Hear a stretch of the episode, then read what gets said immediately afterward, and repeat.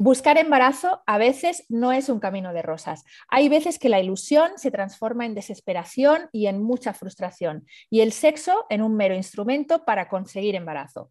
Conceptos como reserva ovárica o el reloj biológico están a la orden del día, y son muchas las mujeres que tienen dudas en cuanto a cómo afrontar la búsqueda de embarazo, y muchas las que están inmersas en ella, en esa búsqueda que se hace a veces muy cuesta arriba.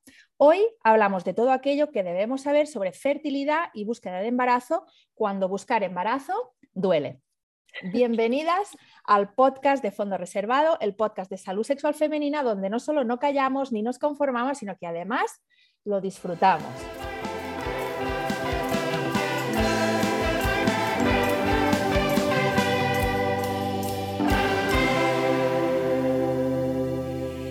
Como sabéis, este podcast está patrocinado por Cum Laude Lab, una marca de cuidado genital muy molona que estoy segura que conocéis porque lleva mucho tiempo cuidando de nosotras en todas las etapas de la vida. Hoy estoy muy bien acompañada. Tengo conmigo a Nagore, que es embrióloga, es psicóloga, es sexóloga y es especialista en acompañar a mujeres y a parejas en la búsqueda de este embarazo tan deseado cuando a veces este embarazo tarda en llegar y cuesta mucho en conseguir. Porque muchas veces esto no es tan fácil como nos han contado. Hola Nagore, ¿qué tal? Hola. Bueno, me gusta decir, o, quería empezar diciendo que Nagore es una de estas mujeres con las que no puedes hacer otra cosa que admirar, porque es una auténtica máquina, es verdad, lo, pienso así, ¿no? En, en su campo. Eh, y el otro día, preparando la entrevista, eh, me acordaba de cómo nos conocimos, porque hace ya bastante tiempo, tú no, te, sé si te acuerdas. Sí, sí que me acuerdo, 2016. 16, tú lo sabes, fíjate, yo ni me acordaba. Estaba embarazada. Pues, fíjate, te acuerdas, por eso tienes la fecha clarísima. Pues fue en un congreso de sexología, ¿verdad? Y no sé cómo, no tengo recuerdo de cómo empezamos a hablar, pero sé que nos encontramos hablando a las puertas del congreso. a partir de ahí siempre hemos mantenido cierto contacto, ¿verdad? En, diferentes cosas. Em, entonces, bueno, nuestros caminos se han cruzado varias veces. Em, Nagore es una persona que a mí siempre se me viene a la cabeza cuando pienso en fertilidad, en problemas de embarazo, en acompañamiento a estas mujeres eh, y a estas parejas, porque tú conoces bien todo lo que es el proceso fisiológico como embrióloga, ¿no? Esa parte como más de formación. Eh, más técnica. Más técnica, exacto. Y también eh, toda la parte psicológica, porque luego has hecho psicología, sexología, que tienes mucha formación y mucha experiencia ¿no? en todo esto. Me gusta mucho la búsqueda de embarazo y yo creo que empecé trabajando la parte más técnica y luego ya me especialicé en la parte más emocional porque, bueno, me parecía que era importantísimo, no solamente ahora desde el punto de vista fisiológico, técnico, ¿no? sino también desde el punto de vista como humanos que somos, ¿no? ¿Cómo nos afecta a nosotras y a nosotros el buscar embarazo y que no llegue? Pues eso fue lo que hizo luego ya que dijera, venga, sí, me mantengo en este aspecto de la búsqueda de embarazo, pero desde otro punto de vista también, para saber un poco cómo nos puede afectar. Claro, porque tú has estado mucho tiempo en el laboratorio. Sí, 10 eh. O sea, que fijaros, con, esto os quiere decir, o sea, qué bagaje y qué experiencia eh, cuenta una profesional que es capaz de entender, de ser experta en, los dos campos, ¿no? En, aunar esa parte más técnica y más física, eh, que es la embriología, con la parte más psicológica. Eh, todas, eh, toda la vida nos han vendido que, eh, que embarazarse, que quedarse embarazada es fácil, ¿no? Es como cuidado, cuidado, que te quedas embarazada enseguida. Eh, pero la realidad de muchas mujeres luego no es esta. Entonces, si tú tuvieras que responder a la pregunta, ¿quedarse embarazada es fácil? No, diría que no. A ver, es verdad que cuanto más joven se es, más fácil será quedarnos embarazadas. Pero el problema está aquí que tenemos una especie de desconexión entre lo que podría ser la edad biológica o celular o genética, como le queramos llamar, y la edad social. O sea, socialmente con 35 años somos súper jóvenes. Lo que pasa que biológica, genética o celularmente no somos tan jóvenes. Y ahí viene el problema. Ahí es cuando quedarse embarazada no suele ser tan fácil. ¿Por qué? Bueno, pues porque el embarazo no es una cosa que, ay, un test de orina y dos rayitas. No, primero tenemos que ovular, no todas las mujeres ovulamos ni sabemos cuándo ovulamos, que eso es la gran mm. experta, ¿no? El saber, el conocernos, ¿no? Entonces, no todas las, todas las mujeres sabemos cuándo ovulamos. Puede que no todos los meses ovulemos. Luego, ese mes que ovulemos tiene que ser un óvulo que genéticamente esté bien, que se junte con el espermatozoide que genéticamente esté bien, que ese cigoto que se forme siga evolucionando bien, que se desarrolle un embrión, que entre el día 5 y 7 de ese embrión se implante en el endometrio, que el endometrio sea receptivo. Eh, un montón de cosas para que luego podamos tener ese test de orina con la doble rayita, con lo cual fácil, fácil no es, es como una suma de muchas cosas para que pueda luego darse el embarazo. O sea que, bueno, mm, hay mucha gente que se embaraza fácil yo lo pondría entre comillas, porque creo que a nadie le gusta contar las cosas que le duelen o que le cuestan, no estamos muy acostumbradas a eso, con lo mm. cual lo de fácil o difícil, yo creo que si luego tuviésemos la confianza con las personas para que nos pudieran decir si realmente fue fácil o no esa búsqueda de embarazo, no creo que todo el mundo nos dijera eso de a la primera. Pero bueno, eso ya da para otro tema. Sí, ¿no? Porque quizás es todavía un poco un tema tabú el tener, el decir, es que a mí me ha costado. Sí, pues, O, lo he pasado mal, o lo he mal, O incluso lo he intentado durante mucho tiempo y no he podido, porque quizá haberlo pasado mal o haber sido muy difícil, pero finalmente conseguirlo, Vale, ¿no? Es como, venga, lo, puedo llegar a contar, pero ¿y si no, no lo he conseguido, no? Bueno, yo, yo muchas veces en, en, consulta, en acompañamiento, suelo decir, casi siempre pregunto, ¿y conoces a alguien más que ha pasado por, por esta búsqueda de embarazo difícil, ¿no? Incluso por reproducción asistida. Y muchas veces me dicen que no conocen a nadie. Y yo les digo, a ver, ¿pero cuántas amigas tienes? Y pues si me dicen 10, les digo, bueno, pues de, de, de esas 10, alguna más que tú seguro que le ha costado, por, por estadística pura, ¿vale? Entonces, como, y luego ya empezamos a pensar y dices, ay, mira, es verdad, mi amiga, es verdad que me contó que se había hecho una INSE, igual ha sido algo más que una INSE, pero al final es una cosa muy íntima y también entiendo que no nos apetezca contarlo porque a nadie le da por contar en qué postura erótica o sexual se ha quedado embarazada, se ha quedado embarazada así como de una forma más clásica, ¿no? Entonces, mm. también me parece un poco que hay que mantener un poco la intimidad y si no me apetece contarlo a los cuatro vientos, perfecto. Otra mm. cosa es que luego tú con una persona que tengas confianza, si te dice que le está costando embarazarse, pues que si has pasado por eso puedas empatizar mejor, obviamente, y le puedas ayudar o acompañar mejor en ese proceso. Pero también es lógico que, tampoco andemos contando todos los eh, mm, entresijos. Otra cosa es que mintamos. Una cosa es no contar los entresijos y mm. otra cosa es decir que a la primera, cuando no sé si es a la primera de que te has quitado el anticonceptivo, de que has empezado a ver cuando ovulabas, a la primera de, yo qué sé, eh, en, tu, en tu primer, yo qué sé qué, mm, patas arriba si quieres, cualquier cosa, o en tu primera inseminación. O sea, es que lo de a la primera es muy relativo, a la primera de qué, es un poco como lo de la virginidad, ¿eh? A la primera de qué, el primer qué. ¿No? Pues esto es igual, a la primera de que te has quedado embarazada. Y esa es la pregunta que me gustaría hacer a la gente que me dice a la primera. Digo, no sé, no sé. Claro, interesante. Pero bueno, que este concepto de a la primera es muy relativo, ¿no? Relativísimo. Mm, ¿El concepto de reloj biológico para ti es un concepto que tiene sentido entonces? A ver, tiene sentido si lo vemos desde un punto de vista más social o psicológico. Por eso que te he comentado antes, que claro, es que tenemos eh, la biología va evolucionando más lenta nosotros como sociedad evolucionamos mucho más rápido, menos mal. Mm. Pero claro, es que eh, de unos años aquí eh, hemos tenido eh, muchos avances como mujer, ¿no? Y, hemos podido incluso salir a estudiar unas carreras superiores igual antes, por ejemplo, hace 50 años, pues no teníamos esas posibilidades no, no, tan habituales, ¿no? Para poder salir a estudiar. Entonces, claro, el hecho de que tú con 25 años, 25, 28, sea quizá tu momento biológico idílico para quedarte embarazada, por lo general hoy en día con 25 28 estás terminando igual una carrera superior, estás empezando a trabajar, te estás planteando otras cosas en tu vida en las que la maternidad por, por ahí todavía como que no cuadra muy bien. Entonces, claro, el reloj biológico tiene mucho sentido ahí.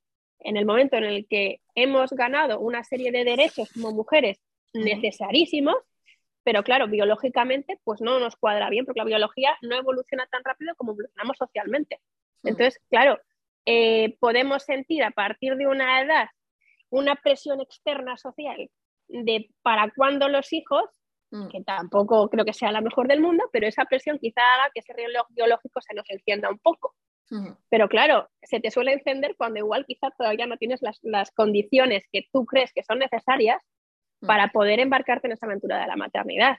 Y ahí empezamos con esos, esa sensación incluso hasta de culpa, ¿no? De decir, ay, estoy haciéndolo lo suficientemente bien como para poder intentar ser madre, quizá no me he esforzado lo suficiente como para poder tener una estabilidad económica tal, jolín, pues al final la cantinela de siempre, no sé si esa culpa sobre nosotras de estar retrasando tu maternidad, estás, yo qué sé, mm, posponiéndola, eh, la sociedad está haciendo que sea casi casi imposible eh, mm, solapar la edad biológica con la edad social o psicológica. Es que, es que estamos totalmente, mm, no sé, desconectadas. ¿Y crees que... Claro, pero ¿y tú crees que el saber todo esto eh, antes de que, es decir, no al final no nos educan, ¿no? No nos enseñan nada sobre fertilidad, biología, sobre que si tú tienes, eh, o sea, si se da por supuesto eh, primero que tú, llegada a una edad, vas a querer tener hijos, eso por supuesto. Eh, no siempre va a ser así, no todas las mujeres van a querer ser madres, ¿no? Pero desde luego las que, las que lo van a querer ser o las que no lo tengan claro quizá, pero a lo largo de su vida vayan, vayan tomando ciertas decisiones, quizá sería bueno saber ciertas cosas antes, ¿no? Eh, porque es como que de repente nos da esto de bruces, ¿no? Es como, ah, claro, claro, claro. que tengo 38 años y ahora no puedo, esto nadie me lo ha dicho. Porque pero si soy súper joven, claro. Y no solo eso, sino que vemos muchas, muchos referentes sociales de mujeres con edad pues bueno, no, voy no avanzada, pero no sé cómo decirlo. Biológicamente avanzada. Vale, biológicamente avanzada, que se quedan embarazadas aparentemente sin ningún problema. Y entonces, claro, tenemos una falsa sensación de seguridad, ¿no? Claro, claro, fíjate, eh, yo hace cosa de, pues no sé, hace como ocho meses hice una pequeña encuesta sobre la percepción que teníamos de nuestra fertilidad que va un poco al hilo de eso, ¿no? ¿Qué creemos, cómo creemos, cómo creemos de fértiles que somos, ¿no? Y bueno, respondieron unas 400 personas de una media de 33 y medio, que es más o menos el momento en el que eso del reloj biológico puede estar ahí, ¿no? Eh, el 74% no tenían hijos, pero de ese, de ese grupo de personas que habían respondido que no tenían hijos, el 98% decía que sí se planteaba tenerlos. O sea, un porcentaje muy elevado. Mm. Vale, pues de ese porcentaje que se planteaba tenerlos, yo les pregunté después, vale, ¿y a qué edad te gustaría o te hubiese gustado tenerlos? Porque igual ya, ¿no? Eh, y todos ponían entre 30 y 40, mayoritariamente entre 35 y 40. Claro, eh, mm, la probabilidad de quedarnos embarazadas por debajo de los 20 al mes sería un 25%. Por debajo de 20, 25%. Por debajo de 30, el 15%. Ahí estamos bajando bastante. Por debajo de 35, el 8%.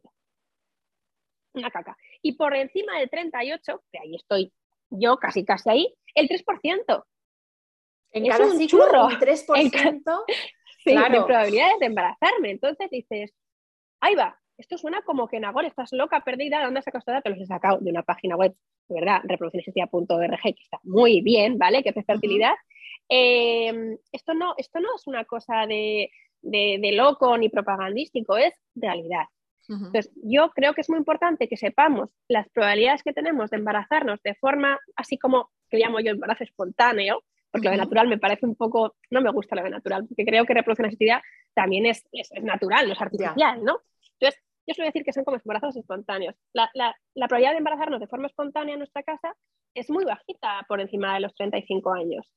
Y normalmente a los 35 tú estás fantástica, estupenda, súper joven, empiezas igual a tener una, una, una especie de, de, relativa estabilidad económica, relativa, en la que ahí te planteas quizá la maternidad. Entonces, claro, si supiéramos estos datos, que a veces nos puede sonar un poco demasiado, eh, demasiado drásticos, igual podríamos empezar a plantearnos unas cosas de manera distinta a la que nos planteamos y nos dice lo de embarazarnos es fácil y cosas así.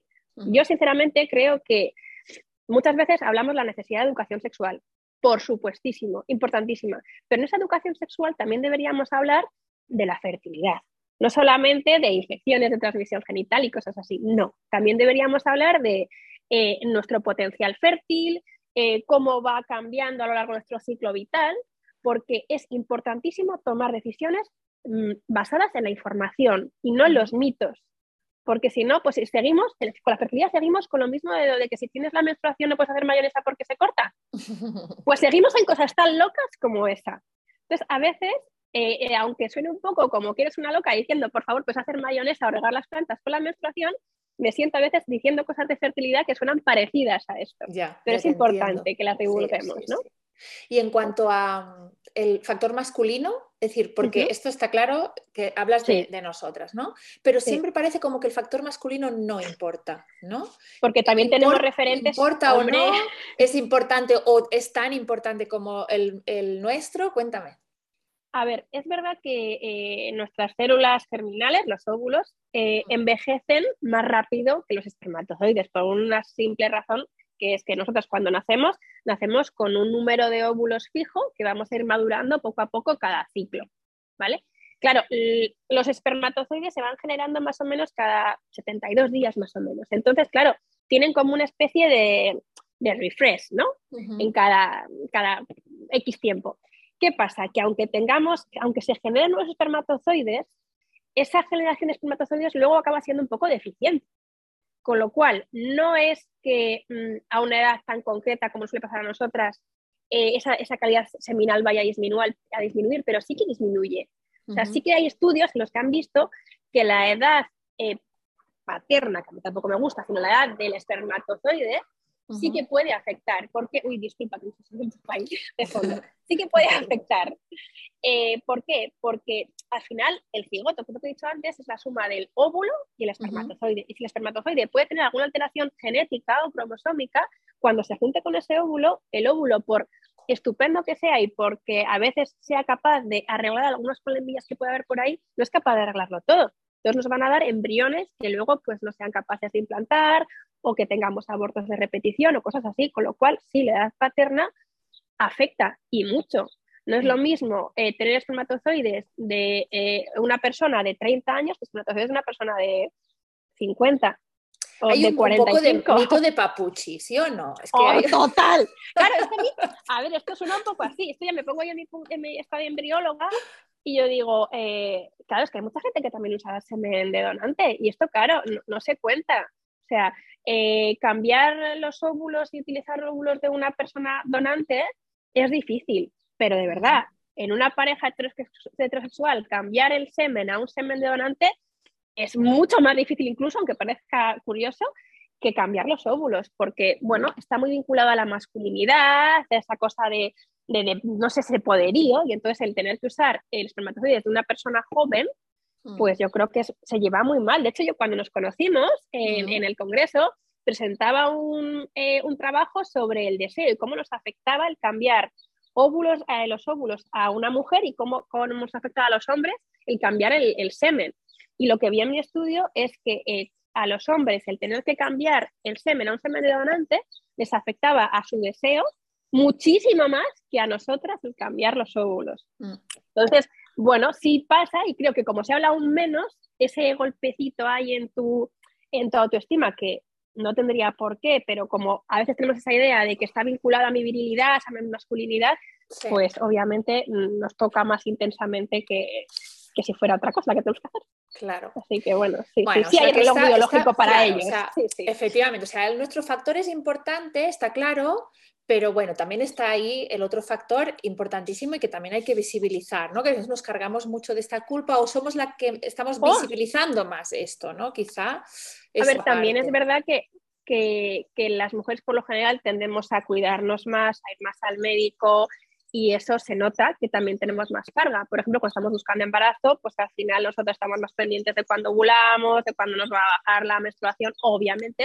En los tratamientos de reproductividad pasa lo mismo. Al final la que tiene más carga es ella, si es una pareja heterosexual, porque ¿Por qué? Por todas las hormonas que tiene que ponerse, porque al final las citas médicas pues también le va a acompañar, pero ella es como digamos la máxima protagonista, pero oye, cuidado, que aquí mm, es una pareja, que es una pareja, y, en la pareja hay dos integrantes que, oye, tienen el mismo peso a la hora de, unir un óvulo con un espermatozoide. Tenemos un espermatozoide y otro óvulo. Que es verdad que podemos, digamos, eh, mm, eh, modificar más con las hormonas el ciclo de esa mujer que el, que el del hombre? Sí, vale.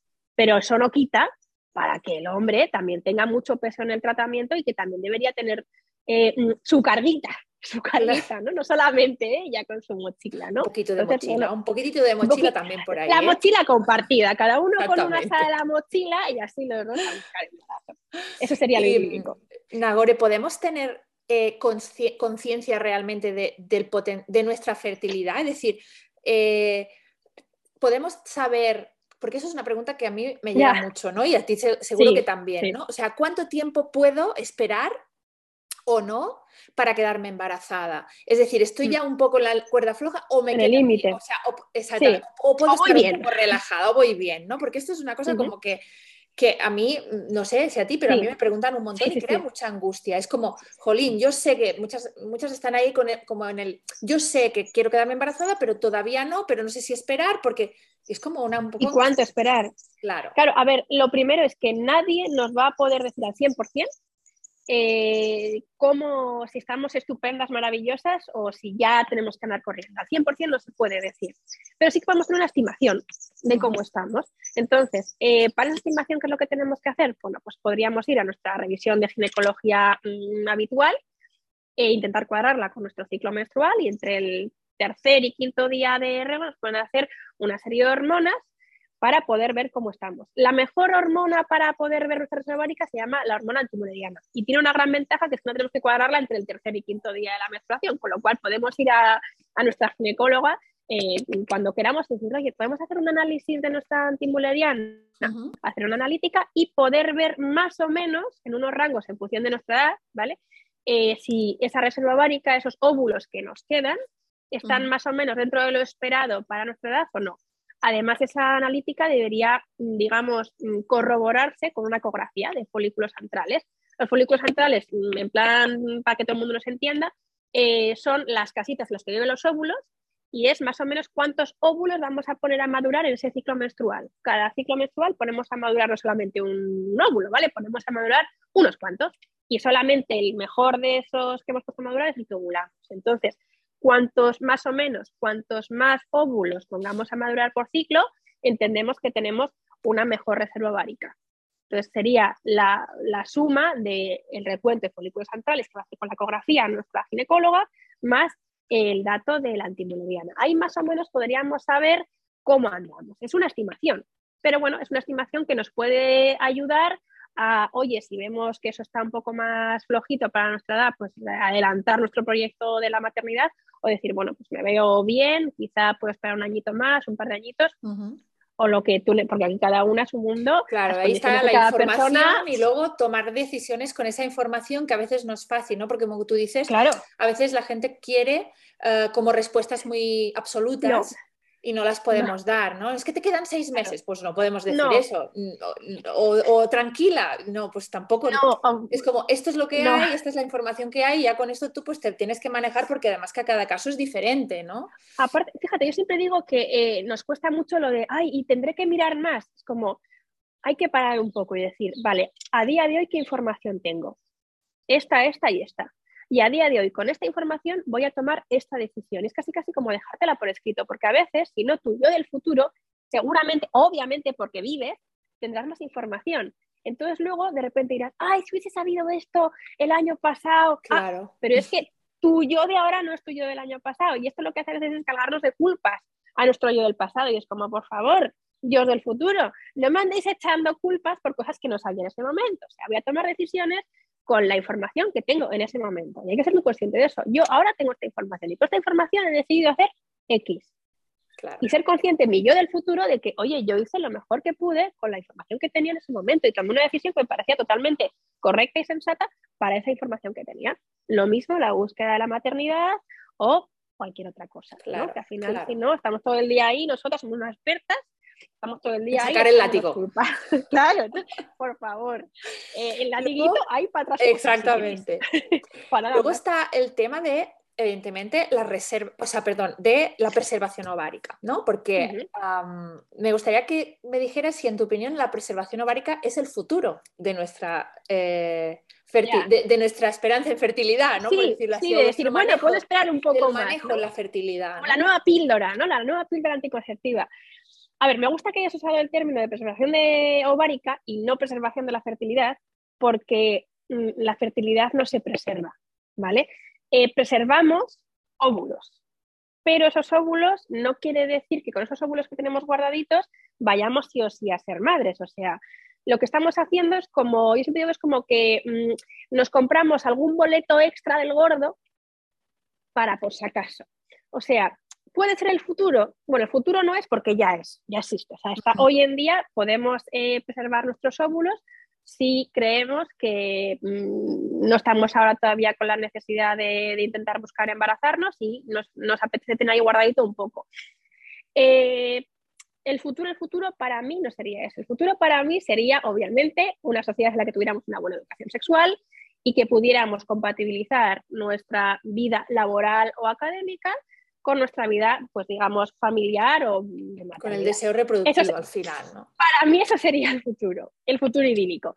Em, a ver, yo creo que la preservación ovárica es una buena herramienta siempre y cuando la utilicemos con cabeza. Quiere decir, eh, preservar mis óvulos, que yo voy a hacer a los 38 años, pues eh, sinceramente, desde un punto de vista como embrióloga no tiene mucho sentido, ¿vale? Porque eh, a medida que nos vamos haciendo mayores, nuestros óvulos también se hacen mayores con nosotras y eh, las alteraciones genéticas de esos óvulos eh, van aumentando. Yo siempre explico que la reserva ovárica es como una especie de bodega de vinos en la que no podemos ir al supermercado a comprar vinos, lo hacemos con un montón de vinos ahí.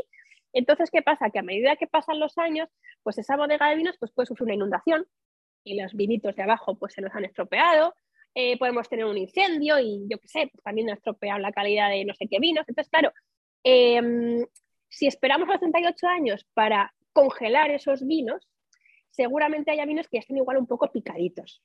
Entonces, cuanto antes congelemos esos vinos, esos óvulos, la probabilidad de que estén bien es más alta que si esperamos pues a los 38 40 años. No tendría sentido esperar a los 38 40 años. ¿Cuándo sería el momento idílico? Como siempre, un momento en el que económicamente no vamos a estar bien. Entre los 25 y como tardísimo, tardísimo, tardísimo, yo diría que los 32, 35 ya parece demasiado.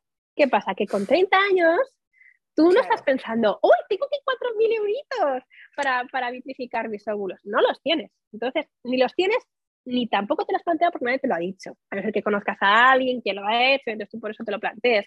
Por lo general, con 25 años no sabemos de la maternidad, no es nuestro tema, estupendamente, por supuesto. Mm. Y la vitrificación de óvulos, pues no nos la planteamos porque nos creemos súper fértiles. Entonces dices, a ver, ¿para qué voy a vitrificar yo óvulos? ¿Para qué voy a tirar yo cuatro Si tengo 33 años. Por favor, pues claro. Pues ya con 35 ya sí eso, ya sí eso, ya lo haré. Pero claro, con 35 ya sí eso, te pones los 35, 36, 37, que ya es como... Mm, pues ya sí eso. Mm, claro, la pena de esto es que esta información, no la ni la información, ni, ni, como tú dices, muy probablemente las herramientas eh, las tengamos cuando realmente merecería la pena preservar óvulos, ¿no? Eh, que te plantees preservar óvulos con 35 años y a veces le explico a las mujeres, es que esto es como si tú quieres decir, ay, que se me va a estropear esta comida, la voy a congelar, pero ya está un poco, ya está un poco pocha, a que no la vas a congelar, no. porque dices ya... O te la, comes o, ya la tiras. claro, este es el pues problema, ¿no? Es un poco así.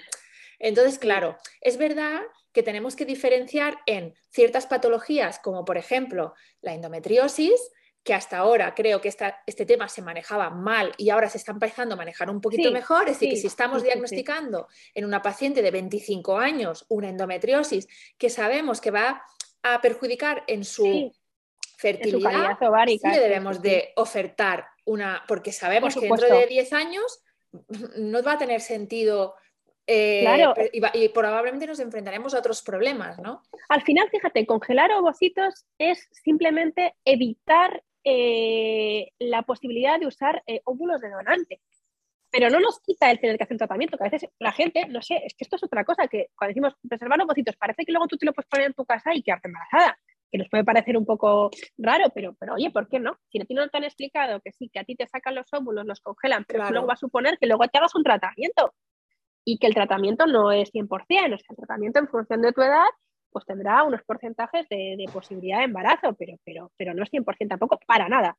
Entonces, claro, eh, asumir vitrificar mis óvulos supone el plantearte ya, incluso antes de plantearte la maternidad, el hacer un tratamiento de reproducción asistida.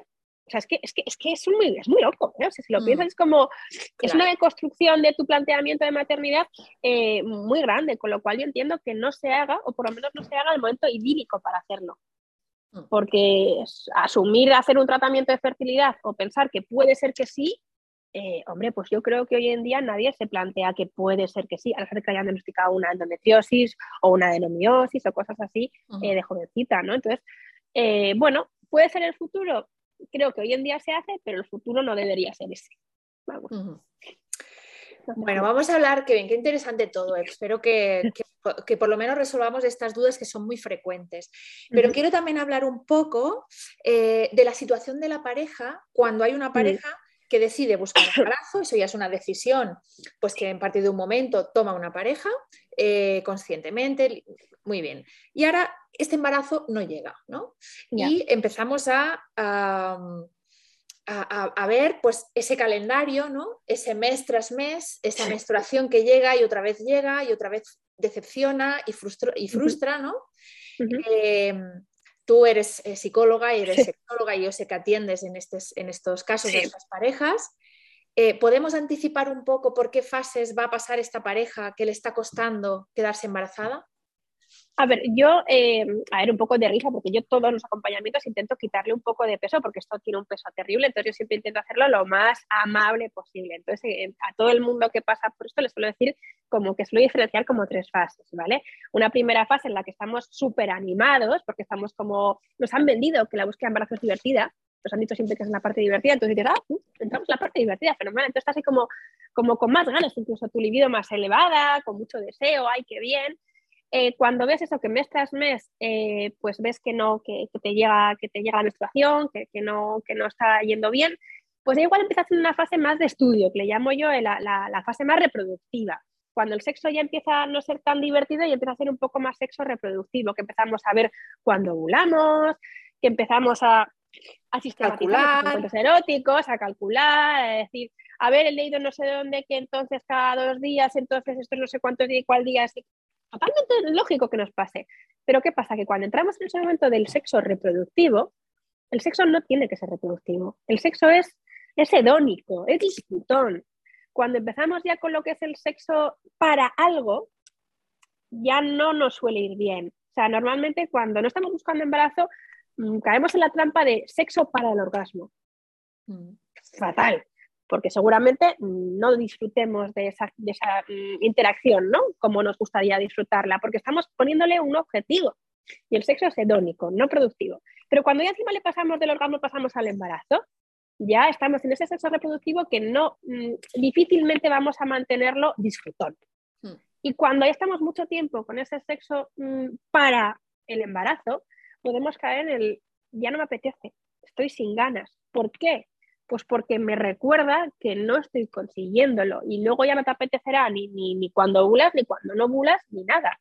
Entonces, podemos pasar por esas fases. Además, le echamos más leña al fuego con el contexto, porque cuando tenemos problemas de, de, embarazo, es como una moneda muy chunga en la que por un lado tenemos nuestro problema de fertilidad, pero tenemos por otro que se entiende que estamos en un momento fértil y todo nuestro entorno estará en el momento de mandarnos fotos de bebés, de noticias de embarazo, con lo cual es digerir nuestro embarazo no llega con eh, digerir noticias de embarazos, de bebés, de preguntas y cosas así que, es mucho más difícil. O sea, no solamente tenemos que asumir que nos está costando, sino encima que los demás nos están, entre comillas, adelantando por la derecha. O sea, yo siempre pongo el ejemplo de que dicen, es que lo llevo muy mal con los, eh, con los anuncios de embarazo y es como, pero ¿cómo lo vas a llevar bien? Es decir, si, si, lo extrapolamos a una cosa que no sea embarazo, que sea mm, un objetivo más, no sé, más, eh, quiero ascender en mi puesto de trabajo, ¿no? Y tú trabajas un montón para ascender en tu puesto de trabajo y estás ahí todo el día eh, estudiando y luchando y haciendo horas extra y de repente tus compañeras, eh, sin hacer nada, sin hacer nada, toda la primera, consiguen ese puesto de trabajo que, que tú tanto querías. Pues, pues obviamente te cuesta, te cuesta llevarlo bien. Pues lo mismo pasa con el embarazo. Estás ahí mm, todo el rato R que R con tus complementos, con tus suplementos, con todo, y resulta que ni con esas consigues el embarazo, cuando otras personas lo consiguen, pues para ti es, es doloroso. ¿Te alegras por ellas? Claro que sí. Obviamente no le vamos a desear a nadie el mal, pero obviamente dices, joy, ¿por qué yo no? Si estoy trabajando un montón por ello, ¿no? Mm. Cuesta mucho, cuesta mucho. Entonces es difícil a nivel individual y a nivel de pareja llevar ese, esas fases, ¿no? De búsqueda de embarazo. Así que sí, complicadillo, muy complicado. Sí, sí, sí. Cuando el sexo se vuelve una tarea, ¿no? Eh, como tú dices, yo creo que lo has explicado muy bien. A mí me parece que, tenemos, un, tenemos un problema de base eh, porque el sexo siempre parece que es para algo. Para afianzar la relación, ¿no? para el, orgasmo, para el embarazo. O sea, siempre le tenemos que buscar un para qué al sexo y, ese es eh, evidentemente un fallo terrible que, mm. bueno, que, puede pasarnos en muchos eh, momentos de la vida, no solo en la búsqueda de embarazo, ¿eh? pero que ahí es que está claro que se ve, se ve clarísimo ¿no? el, el tema. yo siempre digo que es como, como cuando dices, por ejemplo, yo voy a la playa y me voy a tumbar al sol.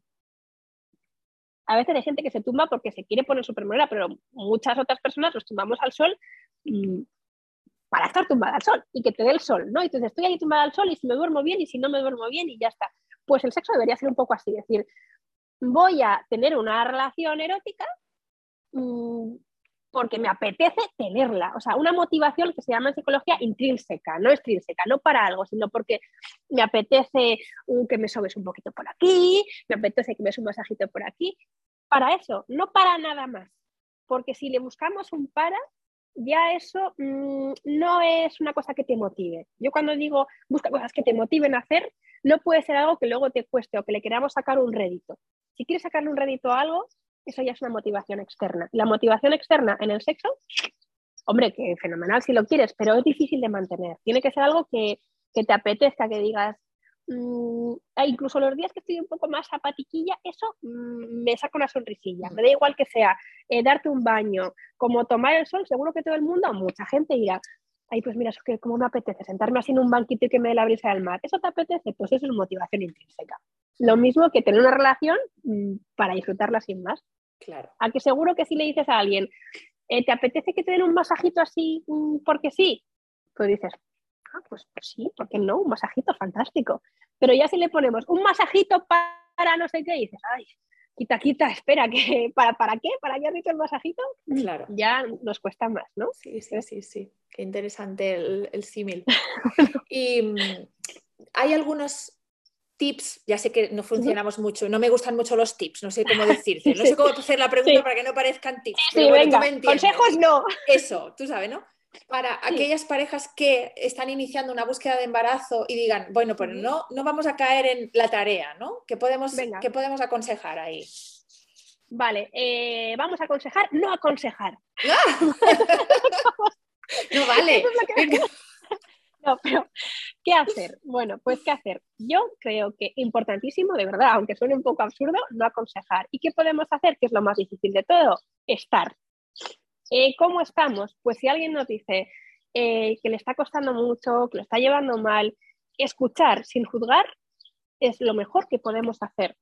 Porque si empezamos a dar consejos con toda nuestra buena voluntad, me da igual que sea, eh, ay, pues ponte haciendo el pino puente porque me han dicho que eso va fenomenal. Por cierto, no, no va fenomenal, pero tú vas y lo dices, ¿no? Por si acaso, no, no sirve para nada. Por si acaso, ¿no?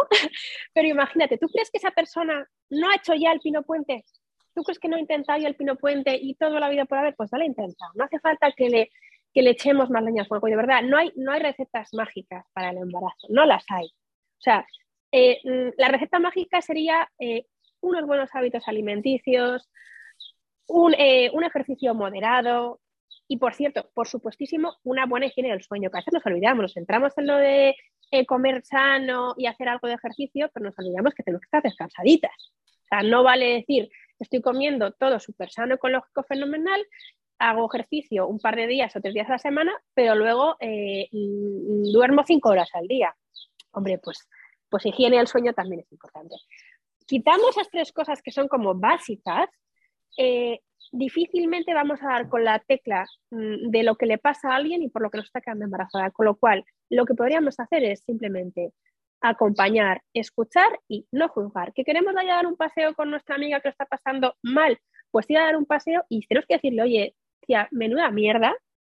Pues le decimos menuda mierda. Por decirle que es menuda mierda, no, no va a decir, joder, mi amiga, sino que igual va a decir, hostia, pues me está entendiendo, porque es verdad que está siendo difícil esto para mí. Si le hacemos de menos, a veces cuando intentamos normalizar y decir, eh, ay, ya se te pasará, o seguro que llega, está muy bien intencionado todo eso, pero a veces lo que conseguimos es hacer de menos ese sufrimiento que está pasando, con lo cual simplemente estar y decirle, jo, pues tiene que estar siendo muy difícil para vosotros, es lo mejor que podemos hacer. Nada de, de consejos. Si nos pide un consejo la otra persona y le podemos decir, oye, mira, pues yo igual intentaría esto, pero lo intentaría yo. No sé si a ti te puede funcionar, perfecto, pero siempre desde el máximo respeto y si la otra persona nos ha dicho que si tenemos alguna idea de lo que podemos hacer. Si no, escuchar. Sí, porque a veces ni te han preguntado. Y acompañar. Ah, claro, sí, claro, claro. A ver, ¿ti te han preguntado? No, pues tú mutis, ¿no? Claro, claro, claro. Y tú dices, no, a mí me ha funcionado fenomenal, yo qué sé, el tomate, tomate maduro. Bueno, vale, pues a ti te funcionó tomate maduro, pero no tiene por qué funcionarle a tu amiga o a tu prima o a tu hija, ¿vale? No tiene por qué. Con lo cual, eh, los consejos, si nos los piden, los decimos desde el máximo respeto. Si no nos los piden, acompañamos, escuchamos y no juzgamos. Eso sería mi tip. ¿Y qué podemos aconsejar a la pareja en sí para que la pareja no se resienta de lo que es ¿no? la relación y el, incluso el sexo ¿eh? de, esa pareja en esos momentos. Bueno, a ver, eh, yo creo que resentir nos vamos a resentir porque también nos sentimos a nivel individual y al final, pues a nivel de pareja seguramente nos resentamos, ¿no? Pero eh, también otra cosa que me puede parecer muy de perogrullo, que lo decimos todas las psicólogas y sexólogas, que es buena comunicación. Y buena comunicación no es, no es hablar mucho, no es decir, yo es que estoy el día hablando con mi pareja, no. Buena comunicación es ser capaz, claro, es que un montón, yo no hablar, buena no es mucha comunicación, no es comunicarse mucho, que a veces nos podemos comunicar mucho y fatal, ¿no? Y no nos entendemos. Sí. Exacto, sino comunicarnos de una manera que sea, o sea, que sintamos que con nuestra pareja podemos decir lo que necesitamos, lo que sentimos, o sea, poder, eh, mm, no sé, como desnudarnos, ¿no? Decirle, me siento así, sin sentir que otra persona nos va a juzgar. Eso sería una buena comunicación y que otra persona nos pueda entender, que podamos tener esa comunicación fluida, ¿no? Desde el respeto, desde el entendimiento. Eso sería una buena comunicación. Porque, fíjate, a veces decimos, no, pero si mi pareja ya me conoce, me conoce y no hace falta que se lo digas y ya, ya, ya, ya lo sabes, llevamos un montón de años juntos. Ya, pero eso es como un ejemplo que es, que es muy bobo, pero yo creo que se entiende muy bien, que es como eh, en el sexo o en cualquier cosa, ¿vale? Eh, si no le decimos a nuestra pareja lo que nos gusta, lo que nos apetece ese día, porque no todos los días nos apetece lo mismo, ¿vale? Eh, es como ir a un restaurante, que tenemos una carta muy grande, y le decimos al del restaurante, sáqueme usted lo que quiera. Oye, igual acierta y te gusta mucho lo que te ha sacado, pero oye, de esos 15 platos puede ser que mm, haya tres o cuatro que no te apetezcan nada y, y, el del restaurante con toda su intención te pone ese plato que no te apetece nada. Pues lo mismo en la relación de pareja y en el sexo. Si a ti te apetece esa carta es, o ese día probar, mm, no sé, mm, las tortillitas de camarones, pues tú le dices, mira, pues a mí me han apetecido tortillitas de camarones. Va a acertar tu pareja y tú, porque a ti ese día te apetece tortillitas de camarones y tu pareja mm, sabe que tú quieres tortillitas de camarones. Si le dices una carta, que es mucho imaginario de lo que hacer, y tiene que decidir lo que te, por la cara que tienes, lo que tiene, lo que te apetece o no, puede ser que acierte o puede ser que no. Entonces, por favor, de ese menú que tengamos en nuestra pareja, cada uno tiene sus menús, de tu menú, pídele lo que ese día te apetece. Oye, ¿sabes que a mí me apetece X? Pues vas y se lo dices, no pasa nada. El menú de la carta, por favor. Eh, no solemos ir al restaurante, solemos decir, ala, sáquenos lo que quiera solemos pedir lo que nos apetece ese día, porque igual a mí hoy me apetece una cosa y al siguiente otra. Pues lo mismo en la pareja, en todas las facetas, sexo, no sexo, lo que queráis. Le pedimos y le decimos, le transmitimos lo que nos apetece ese día, ¿no? Y ya está. Muy bien, muy bien. Así que ese sería mi tip. Muy bien, Naurego, y qué bien. Em, yo creo que ya mm, hemos explicado un montón de cosas espero que, de verdad haya servido todo esto que, hemos comentado. Cuéntanos dónde estás tú, si alguien quiere buscarte, pues dónde te puede encontrar. Eh, no sé si, tienes alguna dirección de email o tu Instagram, que yo os lo compartiré, pero cuéntanos. Bueno, pues en redes sociales estoy en Instagram, en la lupa de Nagore, eh, y luego tengo una página web es nagoreuriarte.com, que es mi nombre, y en la, tanto en la web como en Instagram eh, podéis acceder al email, al número de contacto, al WhatsApp, todo. O sea que ahí ya mmm, cotilláis un poco y tenéis toda la información y yo encantada de responder cualquier duda, cualquier cosa que haya por ahí que se haya quedado así en el tintero. Así que bien. un placer. Muchísimas gracias, Naure, de verdad, porque no, no dudaste en, coger mi, oferta y, yo estoy súper contenta de que me hayas eh, eh, ofrecido este tiempo. Em, Un placer. Em, muchísimas gracias, de verdad. Me siento muy afortunada y espero que a vosotras os haya gustado mucho también. Eh, nos vemos a la próxima. Nagore, estamos en contacto como siempre. Nosotras siempre estamos en contacto. Adiós, adiós a todas. Hasta luego.